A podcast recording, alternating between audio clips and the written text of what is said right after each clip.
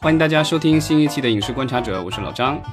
大家好，我是石溪。今天是六月二十九号啊，我们录音的这一天是三十号，二十九号，三十今天六月三十号，三十号。我的妈！对我还我还少过了一天哈，今天六月三十号了，正式的六月进入到最后一天。对很多人来说，暑假就真正开始了啊！当然，就是对对我们的暑期档来说的话，已经开始了快一个月了。没错，所以我觉得一到暑假，咱们那个院线电影应该是就特别激动的一段时间，是吧？尤其是咱们今年票房，其实呃暑期档会是一个特别重要的一个档期，呃，大家可能会就是看暑期档，然后能看出以后未来整体院线电影的一个走向。毕竟暑期档是大片云集，并且咱们的年轻人基本上都有空嘛，是吧？小中大学生都在这个假期当中多多少少会进到电影院那么几次吧。刚刚过去了，其实是暑期档当中的一个小档期了，因为有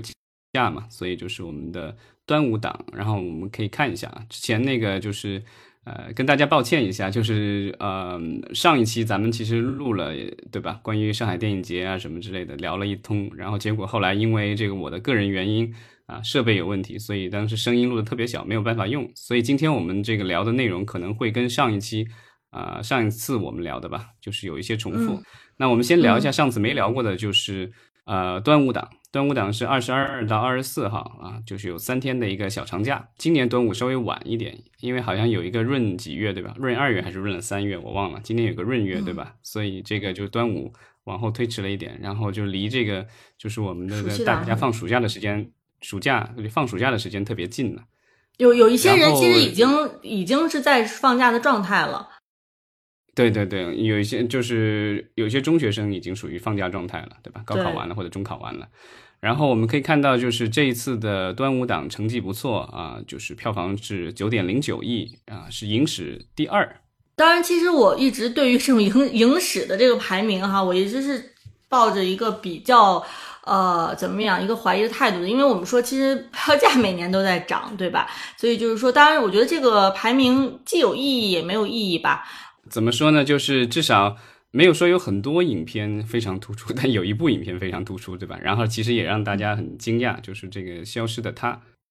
嗯，没错，呃，那这一部其实它是悬疑犯罪类型的电影哈。咱们说，其实悬疑犯罪，我觉得它还是在我们的这个呃，就是这种类型吧。我觉得它首先还是非常吸引人的，毕竟我们能在大荧幕上看到呃悬疑犯罪的片子，还是非常稀有的。国内的这种就是悬疑犯罪的片子，就是有我能想到的，就两大比较大的品牌，对吧？一个是根据东野圭吾的作品改，这有好几部了，有成功的，有不成功的。另外一个就是陈思陈思诚这个陈思，陈思诚，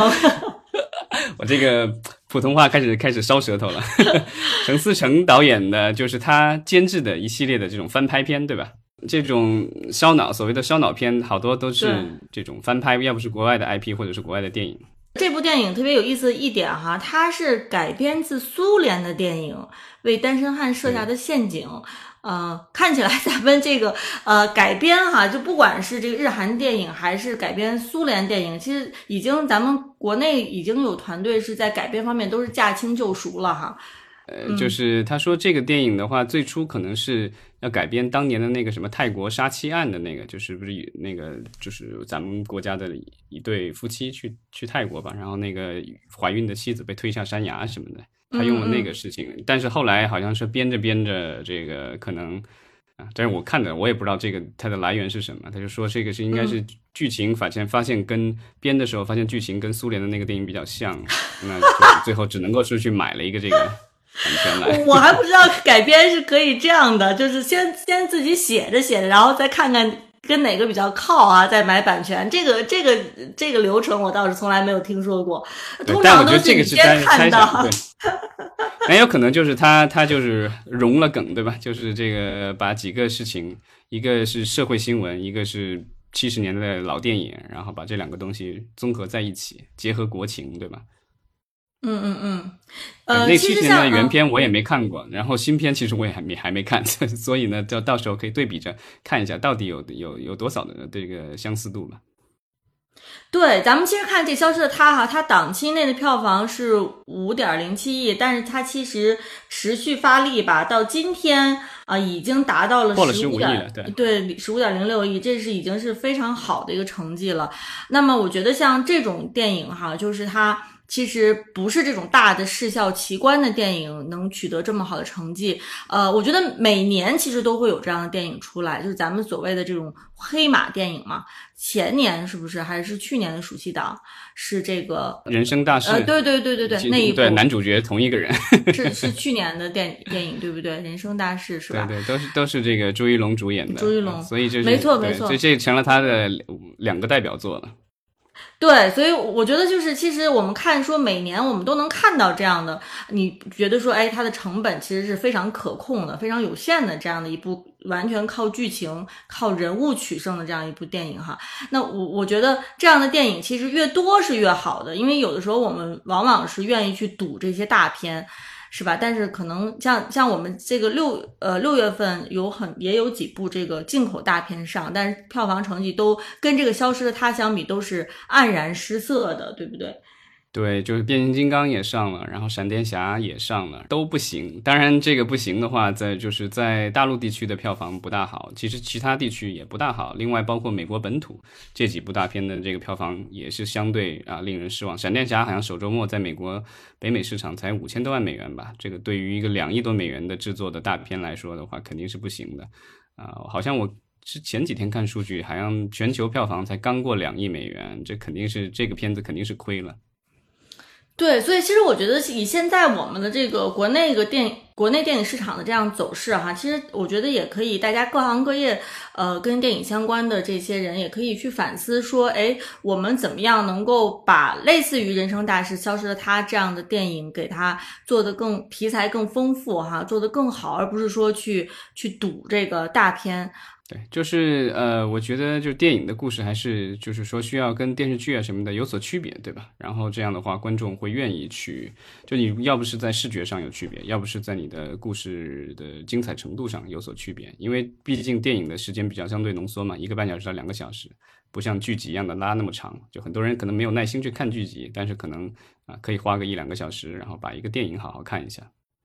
嗯，没错。那其实端午档除了这个消失的他表现特别突出以外，哈，呃，其他的几部电影我们也稍微可以提一下，包括这个档期内的第二名是我爱你，叹号。对，这个是韩延导演的什么？就我忘了那个叫什么催泪三部曲还是叫什么三部曲，都都是比较悲催的，对吧？然后上一部那个就是送你一朵小红花，有十几亿票房，那个表现其实挺好的。那这一部的话，就是我爱你啊，我看口碑什么的也都挺好的。然后在上海电影节期间也做了这个，它好像是开幕片吧。然后啊，反响也还不错啊。然后看各种宣传什么之类的，感觉啊口碑也不错。但是最终的这个票房感觉是被《消失的他》给压下去了。对这个我爱你，它档期内是一点零六亿哈，但是它这个基本上其实到今天为止，到今天也不过就是两亿五了，然后。对，然后目前的预测好像是四亿左右吧，就是猫眼上的预测。但是消失的他现在已经预测到了三十三亿啊，比较恐怖了。就是嗯，属于暑期档里面就算比较头部了，因为暑期档的天花板其实是当年《战狼二》创下来的五十八亿还是五十六亿，对吧？对对。但是后来的那个哪吒也是五十亿，所以就是三十亿也也已经很了不起了。当年的那个我不是药神也就三十多亿，对吧？嗯，但是其实我在想说，如果说我们的暑期档哈，能够靠消失的他，他消失的他把这个。大盘整个带起来，我觉得也是非常非常令人惊喜的哈，因为我们知道，其实每年这个暑期档呢，终归是要有一部电影能够打头阵，让整个这个市场火热起来。呃，如果其实今年没有消失的他的话哈，我觉得其他几部电影以目前的这个成绩来说，可能就是比较悲惨了，它可能会对整个档期都有所影响。但是好在我们看到了消失的他，那我觉得就是呃，如果大家一意识到说，哎，我愿意为这样一部电影走进电影院，并且这是一部现象级的电影。那么在档期中，就七月八月，可能大家还会愿意进电影院去为电影，呃，这种娱乐形式买单。我觉得这个是像《消失的她》这样电影非常重要的意义所在。对，就是基本上他把场子热起来了，但是后续的话，因为就是我看了一下六月份之前的几年的这个票房，那其实已经跟疫情前一九年的这个六月份差不多，一九年好像是四十一亿，今天的话我们是录音在上午，六月三十上午是现在是三十八亿多，六月份，嗯、到今天晚上的话，我觉得差不多也有四十亿，所以其实已经差不多。恢复到了一九年的水平，然后啊、呃这个算是起了一个好头吧。然后就看啊、剩下的两个月，对吧？暑期档我们说的六七八三个月，那六月份的 KPI 已经完成了。没错，呃，然后我们重新再回到这个端午档哈，其实这个变形金刚刚才你其实已经说了，它不但是在我们国内的这个票房成绩，呃，可以说是非常的。呃，不怎么样啊，然后它在国际上其实也没有取得太好的成绩，所以我不知道变形金刚这个系列到底还能走多远。嗯，他之后还有那个，咱们之前聊那个 CinemaCon 的时候，我印象当中好像他还有动画的这个，对吧？是那个嗯雷神 Chris Hemsworth 来配音，配音所以，再看吧。就是如果说不定他真人的这个表现不行，动画能能起来。嗯，我觉得这个这个 IP 的话，毕竟存在那么多年了，然后有玩具做支撑，对吧？所以我觉得它应该还是会继续做下去。但是什么时候能找到下一个突破，对吧？再找到它的这个麦考贝，对吧？时刻，因为第一部、第二部的时候，我记得那时候还是比较轰动，包括到第三部也还不错，但到第四部就很疲软了，然后再往后。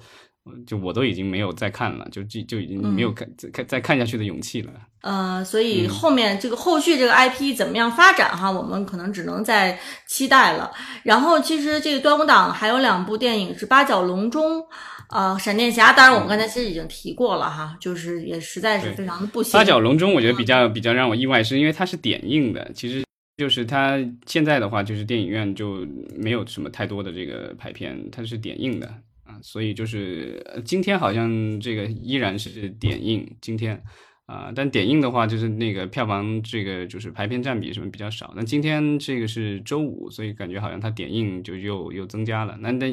就是档期内的，就是说咱们聊端午档的时候，它其实当时这个点映，然后居然还超过了一众新片，这个让我很惊讶。对，因为我只是感觉就是八角笼中，你看它这个定档的时候是应该定档的日期哈是七月六号，但是它那么早就点映，这个点映的周期啊、是真的挺长的了。嗯，但这个是国产片的这种特殊待遇吧，就是你可以这么操作，因为你有了这个许可证以后，你就能那么干。呃，进口片的话，可能就没有这么奢侈的这种就是大规模的这种点映，顶多就是放几场这种宣传的这个场次。邀请媒体啊或什么的，这种你可以做，然后小规模的，不可能像他这么就是大规模的这种去点映，能弄出一对这种一天上千万的这个票房的。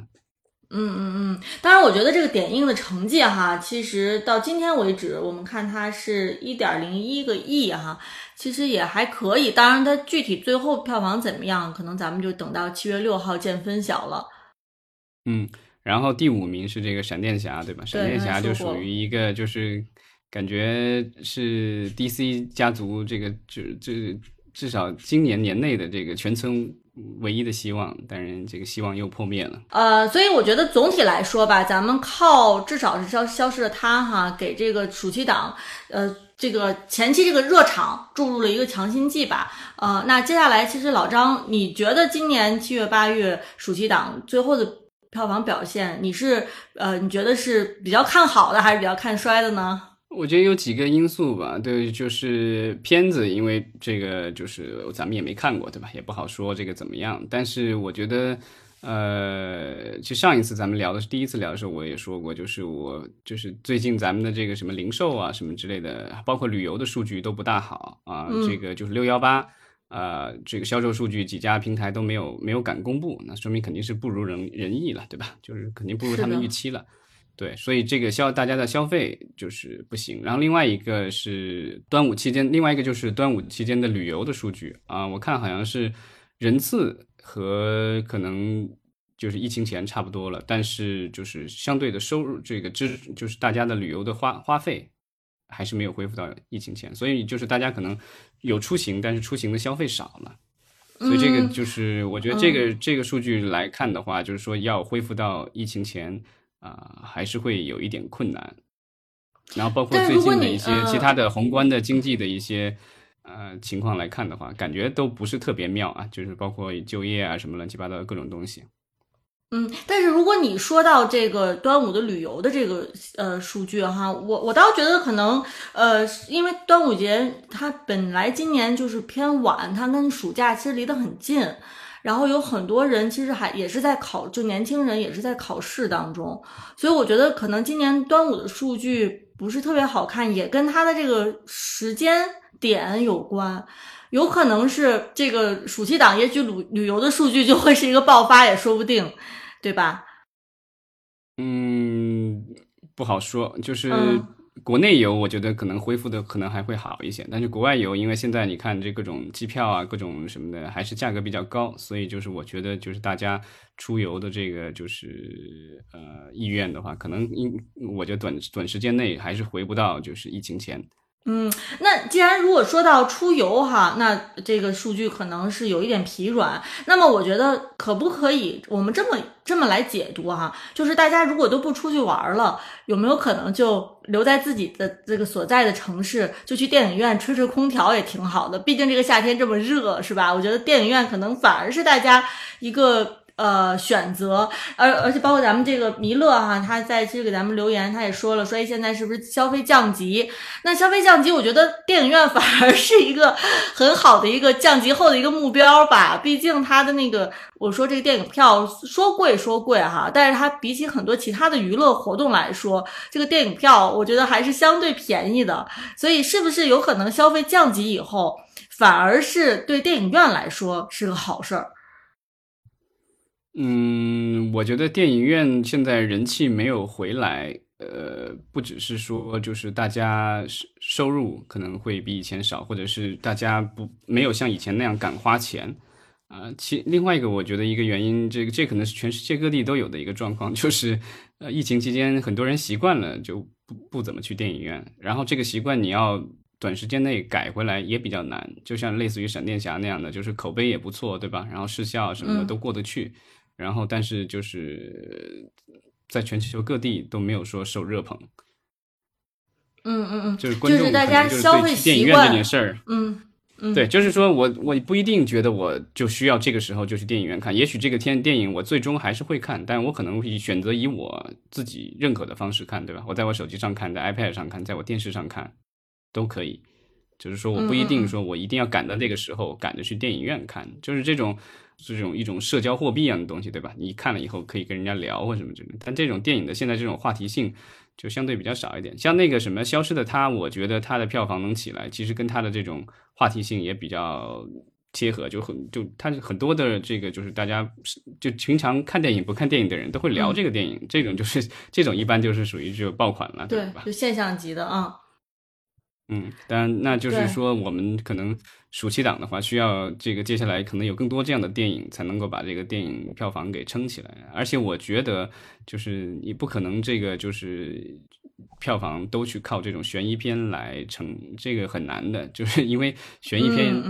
这拍起来也不是那么容易。所以就是说，我觉得今年暑期档会特别特别的有意思，是由于我觉得它是疫情之后，可能是考验说到底院线电影这种形式。到底是还是不是能吸引到我们这个普罗大众，是吧？尤其是现在，就是大家呃随时随地都可以刷这个短视频，是吧？你可能从短视频当中得到的这个快感，要远远大于你长途跋涉去电影院看个电影，是吧？而且包括就是说我其实想到说，哎，夏天这个咱们电影院毕竟这个空调开的比较大，是吧？就是去逛逛商场，在商场里面吹吹空调，可能也挺好的。尤其是现在我们这么炎热的一个夏天，所以我不知道。道会不会到底是呃，咱们这个大环境有哪些因素会是影响到大家去看电影这个行为？但是可能像老张你说的，就是我这么热，但是我开车要出去去电影院，我还要坐车里面，我还要先 先忍受在车里面开车那个很热的时间，对吧？这可能也是一个会阻止你出门的一个因素。所以就是我感觉就是很有意思，就是你不知道到底你最终。有哪些事情会影响你真正走出家门，然后走进电影院？电影院肯定是希望大家能够回归，因为咱们在疫情期间，其实荧幕数量的话，呃，就是上上下下，但是其实还是增长，总体来说还是增长了。然后在咱们现在肯定七万多块、八万块银，快八万块银幕嘛，这个数量已已经全球第一，然后已经是几乎是美国的两倍了。啊，所以这个数量已经是惊人了。然后，但是我们现在的票房，对吧，就是比以前少。然后单单银幕的这个就是产出，从以前的一两百万，现在跌到几十万。已经是比较悲催了，然后电影院在疫情期间损失也是很惨惨重，然后所以现在其实是非常的希望大家能够回到这个影院，然后进行消费，对吧？因为夏天的话去看电影，你除了看电影以外，可能还会买上几杯冷饮啊什么的，对吧？这个我记得之前好像就有有相关的国内有有一些相关的这种报道，就是说夏天的时候这个冷饮卖的比较好，当然这个是废话了，当然这个但是。冷饮这玩意儿，对吧？就是能挣钱啊。这个就是呃，饮品啊，这种食品的这种利润的话，比电影票的利润其实要高很多。其实国内的电影院在这方面的话，稍微呃，稍微嗯，怎么说呢？做的还稍微不够，差一点是国外对，像北美的一些电影院的话，它的利润几乎全部都来源于这个卖品，就是它的这个爆米花和可乐什么之类的这些东西啊。然后电影票的这个收入只是刚刚好覆盖它运营的成本。所以赚的钱几乎全部都来自于这个卖品。当然，国内的话就是还没有哪一家能做。我前几年看到过相关的报道，是说万达呃院线甚至做的相对好一些的，就是它的这个就是。呃，卖品的这个就占它收入比例相对高一些，你可能也就百分之二三十吧，啊，所以就是呃，大家其实可以跟，但当然就是怎么说呢，就是老百姓没有钱的话，他买了电影票已经不错了，你还希望他多花几十块钱买可乐、爆米花，这有时候就是要要求有点太多了。啊，对，而且很多人我知道，就是他如果去电影院，他是不会在电影院。的这个前台去消费饮料和这个零食的，他有可能是在商场的其他店铺去消费，然后带到电影院，而不会说我就在电影院前台。其实好多年前，其实好多年前，国内的电影院和国外的电影院其实一样，就是都是不让你自己带自己的饮料和吃的进去，就是你要带的话得偷偷的啊这种。但是这现在感觉好像，反正我最近几年去电影院的这个看体验，就是基本上电影院已经不在乎了。嗯嗯，没错，呃，所以就是其实对于今年暑期档的一个预测吧，咱们说，呃，目前媒体上哈，很多人还是这个相当相当乐观的，是吧？咱们看到最高的这个暑期档的对暑期档的这个预测是能达到多少亿？一百五十亿，一百五十亿，相相当于就是就是现在四十亿的话，那七月和八月就得每个月产出这个至少六十亿。呃，对，所以咱们到时候可以哈，再过呃几星几个星期，然后来看看说这个一百五十亿哈，是不是这个预测是靠谱的？现在的确是可能很难说，对吧？嗯，呃，至少，但是至少来说，最近的一些相关的政策还是就是怎么说呢？就是还对国产片来说的话还是不错的。一个，尤其是对对院线电影了，就是一个是五月底的时候就是公开的，就是说。呃，发布了说就是免征这个专项资资金，对吧？就其实咱们的这个就是专资办的这个钱，对吧？因为咱们每买一张电影票，先要这个专资办要交钱，百分之几吧，百分之三点几吧，然后还有一个是税，对吧？然后这个就是把这个扣掉了以后，然后才是这个分账票房，然后就是院线电影院和这个片方去分啊。所以这个就是免征了这个专项资金以后的话，其实会省一点钱。我看这个就是。呃，博纳的这个于东总这接受采访，然后他就说，这个里面就是因为以前以前这种优惠政策是减是那种叫呃返还，它就不是直接减免，就是说你先征征了以后，然后过一段时间再返还给大家。这个的话，其实。就是也有一定的时间了，然后对到时候返多少也不知道，对吧？有有可能会有这种，就是中间有什么小插曲或什么的。但现在的话就直接免征，所以对大家来说就是有更多的把蛋把留给这个就是片方和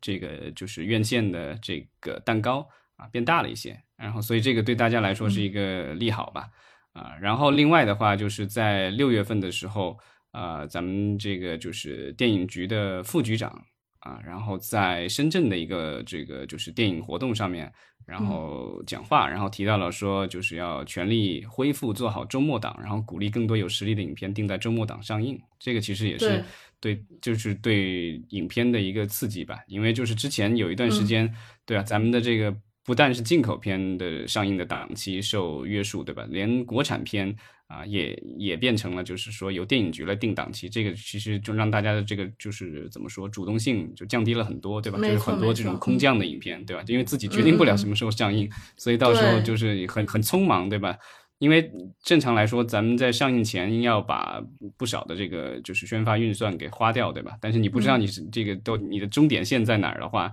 其实你不好去控制你的这个节奏。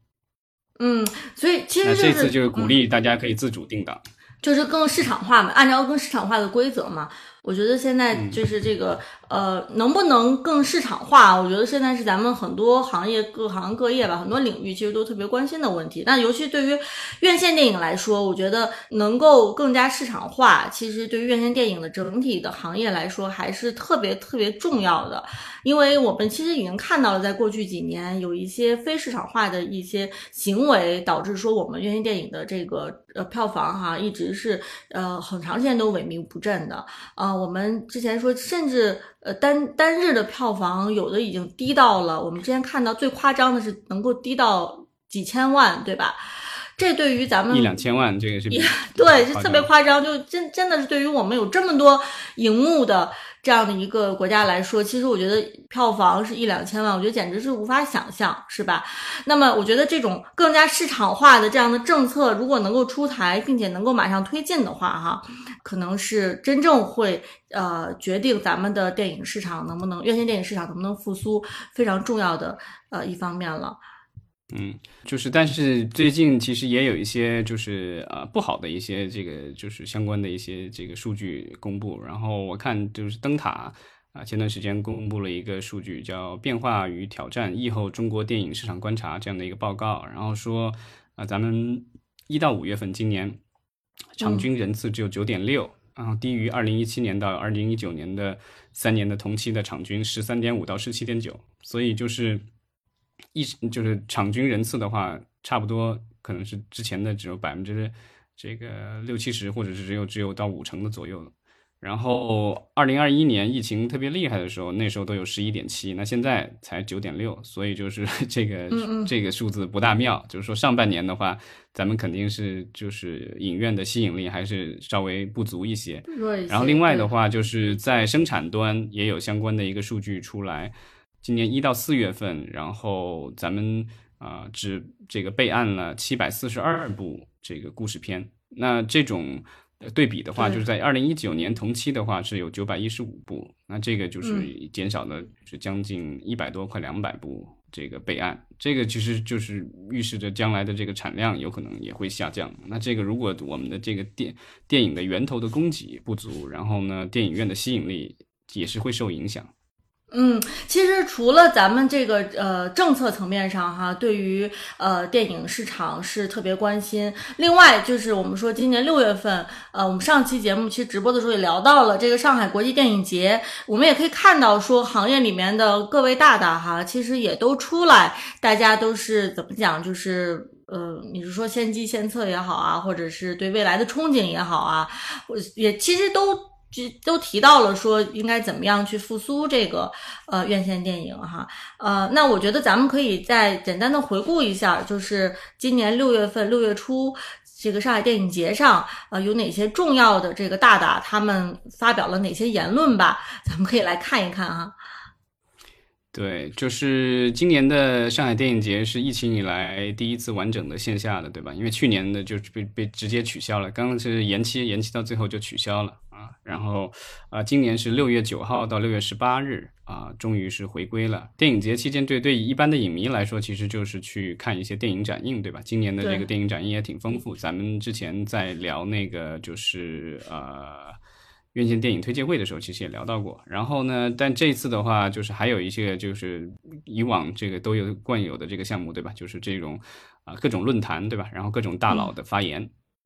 对，然后我觉得咱们其实呃看到的最多的报道的哈，就是这个博纳的大大于东，他其实特地就这个 AI 是发表了自己的观点哈。那我们知道，其实 AI 也是今年的这个最热的话题哈。那咱们其实院线电影的这些大大，他们我想现在也无时无刻不在考虑到底这个 AI 怎么能应用到这个电影的。或者是电影电视吧，这个娱乐产业的这个制作当中去。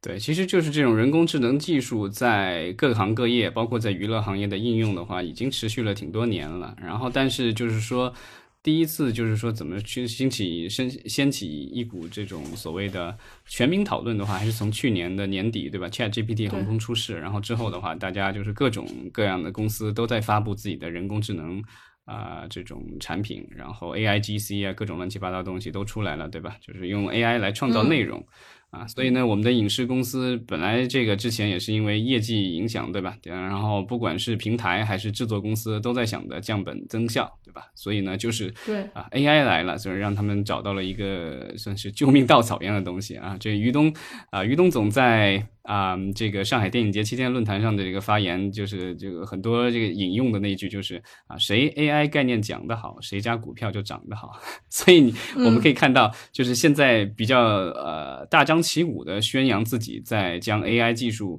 啊融入到公司的产品或战略里面的，几乎都是一些上市的这种影视公司，包括了这个百纳千城，就原来的这个是华路百纳。啊，然后还有就是光线，然后华策、慈文、博纳、华谊都是这个行业头部的公司，然后都是上市公司，然后这些公司啊都已经或者是打算要把 AI 融入到自己的产品和战略里。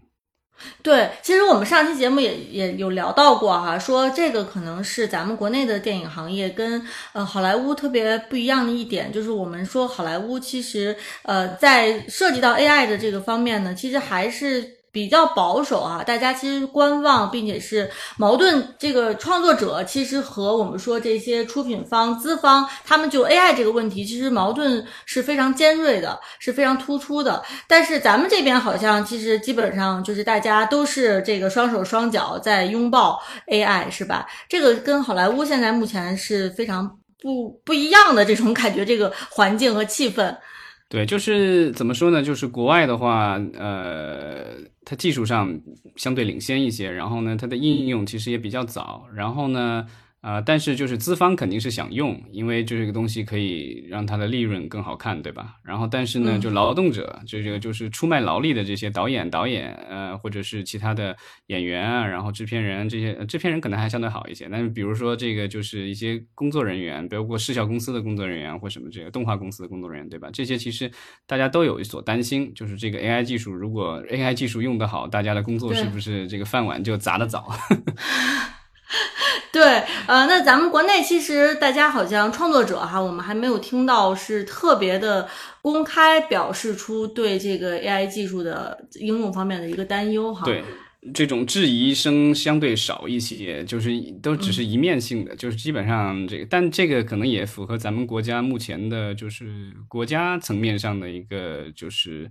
呃，宣传的口径吧，因为就是至少从国家层面上来说，咱们还是在大力发展这种 AI 技术的。我前些年其实就听说过一个案例，就是说有有一个影视项目想去这个立项，然后呢，结果最后没有通过，没有通过。上面给的理由就是说，咱们国家在大力这个就是宣扬 AI 技术、人工智能技术的好，然后呢，结果你的这个故事里面，这个人工智能是个反派，他说不可以是反派。好吧，对，其实我觉得就是大家其实就是所以在咱们国家，这个人工智能只能够是办好事儿啊，就是这种做坏事的事情，绝对只能是在其他国家干，就跟我们影视行业里面的这种 这个反派的来源一样。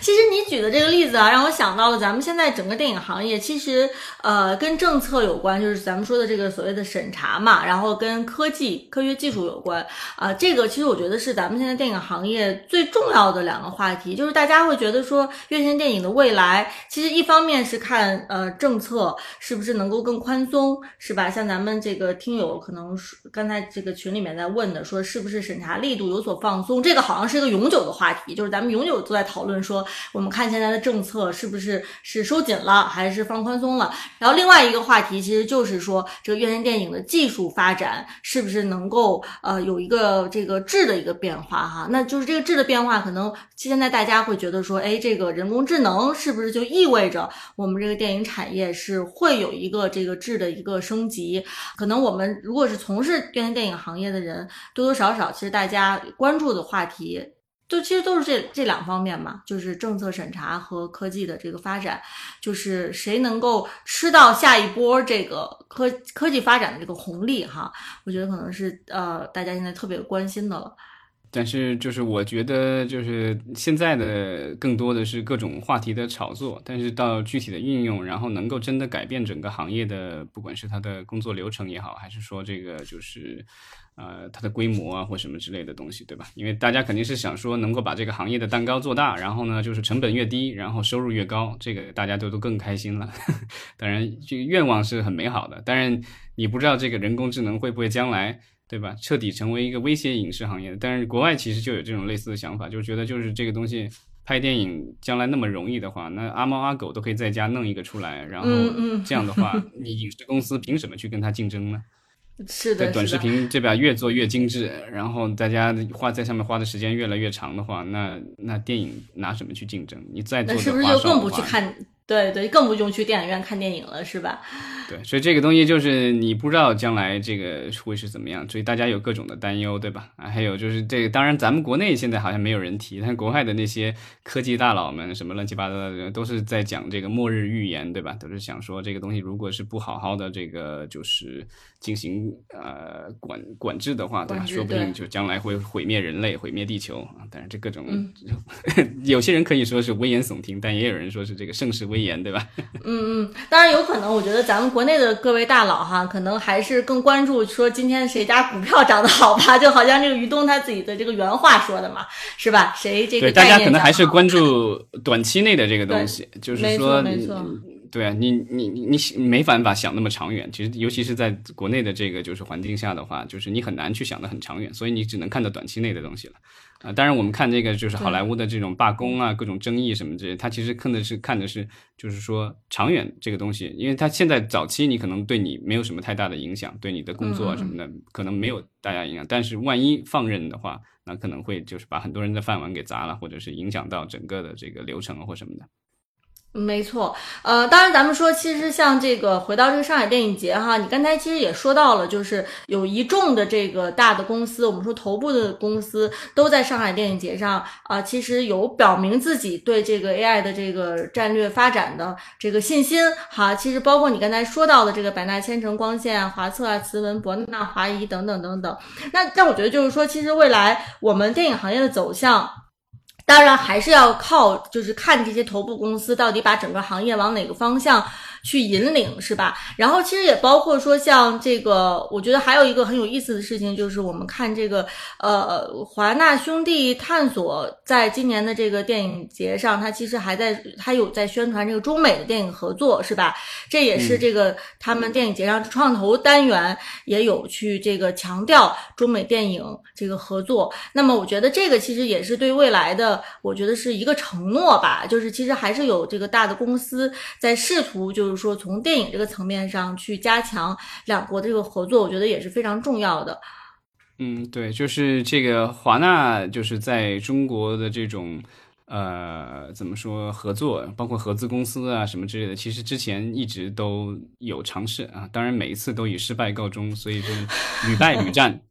当然，这一直没有放弃。然后这次就做了一个是一个跟上影集团，然后中美电影节一起合作的这个创投单元，然后寻找这种类似于中美合合拍的这种电影啊。我觉得这是一个好的尝试，但是我觉得它可能更多的取决于大环境的这个影响吧。就是如果因为中美合拍片。啊，另外一个不可控的因素其实是审查，所以就是即便你找到了这样的项目，到最终的话，因为这个国际关系的紧张或者因为其他的一些原因，然后没有办法让这些项目立项的话，那它有可能。只能够，比如说你找到了一样这个剧本，那可能也只能在国外拍、国外发，不一定能做成中美这个合拍，然后这样两两国都能发行这样的一个情况。所以这个就是不可控的因素还是比较多吧。然后当然，我觉得就是大家在业内人士做这样的尝试，我觉得是很积极的，因为其实中美合拍片这个东西现在已经成了这个珍稀动物了，对吧？稀有物种。对，其实为什么我就特地提到这个中美合拍片的事情啊？因为今年我们暑期档，咱们之前节目中也多次提过，就是有一部非常重要的中美合拍项目《巨齿鲨》就要上映了，是吧？因为这部项目，这个项目其实它呃头一部也是票房是非常的成功，不管是国内的票房成绩啊，还是在全球的票房成绩都非常的好。那是一部非常典型的运营成功的中美合拍项目。然后今年这个第二部，其实我们也都是特别的期待。的，所以其实我也特别希望说，今年的暑期档我们能够看到《巨齿鲨二》的它能够取得好的成绩，然后能够促进更多的中美电影项目的合作。对，其实七月份我比较期待的就是这个《碟中谍》，还有啊《封神》，然后八月份其实就《巨齿鲨二》了。对对对，然后我觉得像这些大片，包括咱们说的就是头部公司，他们呃。就是头部内容和头部公司，我觉得其实是能够呃引领整个行业哈它的未来的一个方向的。所以，我们节目之后其实也会把更多的这个时间和精力放在放到这个关心头部公司这些各位大大他们的这个战略以及这个头部内容在国际呃国内市场以及国际市场的这个表现。对，那我觉得其实上海电影节是每年咱们是它是咱们中国。国内的唯一一个世界级的 A 类 A 级 A 类 A A 类电影节，对对对，对对对，这是唯一的一个。各位大大在这电影节上的表态啊、发言啊，其实是非常值得关注的哈。呃，当然就是说，可能对于影迷来说，就是去看看电影是特别重要。但是对于我们行业人士来说，其实每年可以通过上海电影节去看到说，哎，我们国内的这个电影行业发展的一个动向。其实包括今年，呃，老张，我看到你也说了，就是有一个发现，就是今年上海电影节上也也有公司是连自己的剧集。一跟电影一块儿去发布是吧？就是把这个剧集其实也提升到了跟电影在一起的这样的一个高度了。对，其实就是咱们上海有电影节，然后其实也有电视节，对吧？然后一个是颁这个金爵奖，一个是颁这个白玉兰奖，其实有有不同的这个评奖。然后项目发布的话，其实一个是电影，一个电视，对吧？这个很正常。但今年的话，因为我们的这个。我觉得这几年可能因为也是国内的这种国产剧集的崛起，因为之前的话大家还是觉得就是电影好像似乎比剧集要高级一些，但是这两年其实啊，有最近几年对吧？就是国内的这个剧集其实也吸引到了很多的电影的大咖参与，包括这个之前咱们聊过对吧？就是。啊，张艺谋导演也也要导网剧了，对吧？然后也监制网剧，然后另外的话就是这个冯小刚导演其实已经导过了好像两部了网剧了吧？然后就是，然后陈凯歌导演似乎也要做网剧吧？就是这个剧集的话，其实这个地位其实提高了很多，然后包括导演还有这个电影的这种演员什么的也都参与到了剧集的制作当中。然后啊，这个电影的头部公司其实现在也在发力，在做这种就是高端的一些剧集。那所以就是这一次的这个就是这种片单的这种发布会上面，就是所以我就会还还挺惊讶的，就是看到他们，因为往年的这种电影节一般发片单的话，一般只是这个就是电影，那电视的话可能就是有有其比如说电视很多经常情况下是由。平台发布的时候连带发出来的，对吧？就比如说爱奇艺啊或者腾讯啊什么的发的时候，然后这个就是片方可能跟他一起去发这样的。那这个电影电影公司发片单的时候，把剧集也赖上。这个但是其实今年有先例了，就是在我记得在呃上呃就是香港电影节期间的话，其实当时的这个英皇发片单的时候，就是把他的这个剧集网大什么的跟他的这个院线电影都一起发的。那这一次的话，其实就是呃，就是国内的几家公司也也是也是这么干的啊，包括了这个博纳和呃，刚才我们也提到过的这个华鲁百纳百纳啊，对，就百纳千城，对，现在叫百纳千城，对，就是说这个就是我觉得就是聚集的这个就是也算是这个升格了一次吧。院线电影也好，剧集也好，它可能未来是会更模糊它的这个界限哈。嗯，那我觉得咱们今天其实聊的挺多的了，然后咱们可以留几分钟来看看这个听友在群里面给咱们的留言。呃，我看到这个就是叫多多哥哥顶呱呱，说到 Vision Pro，他他说这种 MR 是否会对之后电影院的冲击和走向产生巨变？能否聊聊？这个其实上一次咱们聊第一次上海电影节的时候，其实聊到过啊。然后这一次的话，其实。呃，在电影节期间，好像有陆川导演吧，好像他的一个发言，我看到就是他好像是去美国，应该是试用过了这个 Vision Pro 啊，应该是从国内少数不多的人试用过了这个，就是苹果新出的这一款啊、也不叫 MR，他们管那个叫什么空间运算的一个机器，对吧？就是他都不管自己叫，嗯不是不是混合现实，也不是虚拟现实，他管自己叫空间电脑什么之类的这种东西 啊、然后又整新词啊儿，对，苹果就是要不走平凡路，对吧？对不能跟别人一样啊。嗯所以这个东西出来了以后，然后大家其实有一定的讨论啊，然后呃，它其实跟之前的这个就是 Facebook 出的那个呃 Oculus 啊二啊什么的这种就是 Oculus 类似的这种啊头戴设备，对吧？你在眼前戴上去以后，眼前可以出现一个巨屏啊，很多人就觉得这个东西将来会不会去取代电影院，对吧？啊，我觉得在一定程度上，它有可能是可以取代那个，尤其是你比如说你单身，是自己是单身的，对吧？然后去电影院一个人去，然后包还是说在自己在家头戴一个设备就直接看了啊，其实这个就区别不大了。当然，呃，去电影院还有社交属性，对吧？所以就是嗯。假如你是要谈恋爱的话，那我觉得你可能最好还是这个带上你的这个对象，对吧？两人一起出现在一个这个公共场合，然后看完了以后还能够做一些其他活动，对吧？对，你要买两个，就是稍微这个成本有点高哈。对，三千多美元一个，这个东西就是，呃，两万多一台，对吧？两万多一台，两个人就得那当然，也许将来这个东西特别贵的话，也可以租，对吧？所以就是比如说这个将来的这个私人影院，也许就不是现在咱们的这个就是挂一个这个投影仪这种是吧？就是也许这个私人影院就是比如说两三个人一起去这个所谓的私人影厅，然后他就是每人发一个这个头戴装备，这也是一种可能。嗯嗯嗯，对，其实你刚才提到了一个词哈，就是我觉得是挺重要的，就是说这个社交属性。呃，就咱们说，其实像这个 Vision Pro 啊这种设备，它其实对于它不光是对于你的消费模式有一个影响，它对于就是我们这个人最基本的社交需求，它其实也是有影响的。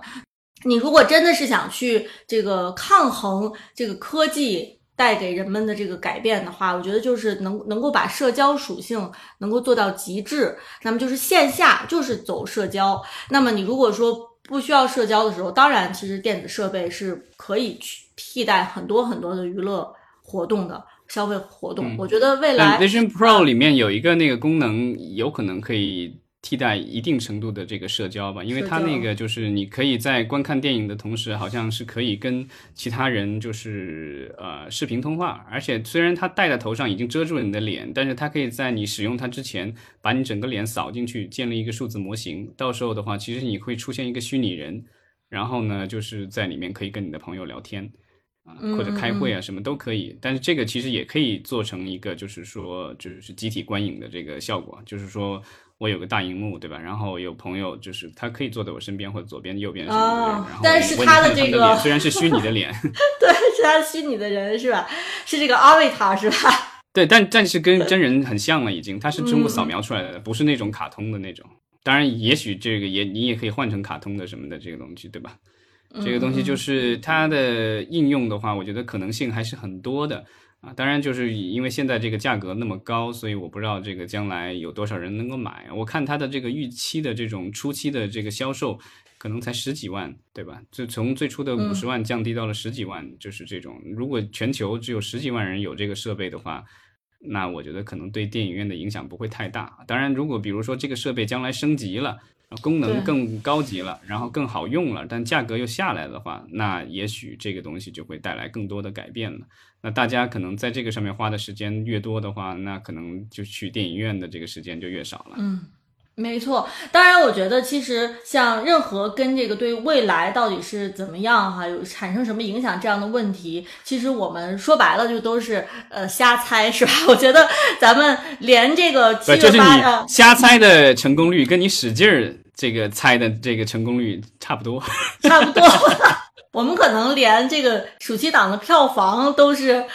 表示出没有办法去预测哈，就更别说对于未来以后这个技术会对我们人这个生活产生什么影，响。对啊这个其实 就是你回到这个人工智能的话，像 ChatGPT，你去让它去预测未来，不管你问它未来一个什么事情，比如谁在大选中会获胜啊，或者是谁一个事情的走向或什么的，他永远都会回答你这种东西。就是他这很圆滑，就是说回答你都是说预测未来是不可能的，但是他会说这个东西有哪些影响因素，对吧？就跟我们聊的那个是一样的，就是有哪些因素在影响着我们大家去电影院，对吧？有经济的原因有有宏观经济的原因，有个人的这个经济的原因，然后还有就是其他的一些竞争的这些娱乐呃方式的这种呃各种原因，对吧？反正就是方方面面，就是保持一个能够呃持续跟进这个。这个事情进展的一个心态吧，我觉得其实像疫情之前，我们还是喜欢会对呃之后的票房啊做一个预测，但是感觉经过了疫情这三年，然后包括现在这个新技术的横空出世哈啊，那我觉得很多时候大家好像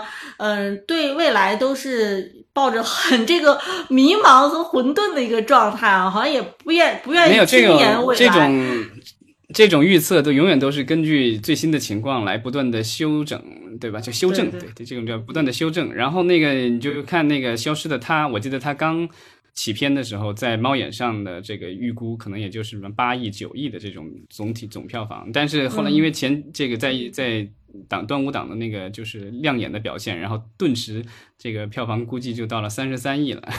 当然这这个还得看后续的，对吧？现在已经完成了一半的指标了，那看后续的这两周。能不能这个继续把这个新片给干下去，对吧？这样的话，它才能够这个真的是走向三十亿。对，然后咱们可以其实，在下一次节目当中也修正一下，看看咱们这次节目有没有这个预计的过分这个乐观或者悲观的地方啊。对，然后另外我看那个多多哥哥顶歪歪还说，说今年是不是审查力度有所放松，就很多片可以上了。嗯，这个我之前有跟这个业内的人士聊，然后。呃，感觉好像不是说审查力度放松了，而是因为之前积压的片子太多了，所以呢，就是为了振兴市场，所以呢，据说是按照就是时间的久远，就是时间越久的这个片子的话，积压越久的片子，它可能优先审让你过，然后这个就是让你上。啊，所以就是最近有一些不少的这种积压电影都在上映当中。另外一个就是说，除了说这个审查方面之前有积压哈，另外一个就是我们其实很多之前已经拿到龙标可以上电影，其实之前也因为这个客观的疫情原因嘛，不愿意定档或者定档没没敢上，就就自己就不敢上。对，那现在就是市场就是感觉就是回暖了，然后这些电影才纷纷定档哈，也有这个原因，所以导致我们今年其实片子的数量。还是相对来说是够的，对，但是明年够不够就是另外一回事儿了。其实今年暑期档的片子也不多，然后目前定档了只有八十来部，然后呃往年的话应该正常应该有一百多部，所以就是看这个就七八月份是不是还有更多的新片加入，能够把这个市场做起来，因为就是你。绝对数量还是得要到一定的水平，才能够就是说在里面有有更多的这个拔尖的这个产品，对吧？你你可能这个基础就不行的话，那你很难做到能够把大盘做得起来。就像我们刚才说的，就是备案也少了，对吧？这个就是然后去电影院的人也少了，这个就是这种种种信息表明，就是这个行业感觉是在收缩，而不是在一个就是这个扩张的这个状态。嗯，好，那咱们今天就聊的差不多了，也感谢各位现场的听友的支持。嗯，好，谢谢大家，然后大家注意防暑降温，下周接着聊。下周接着聊，再见。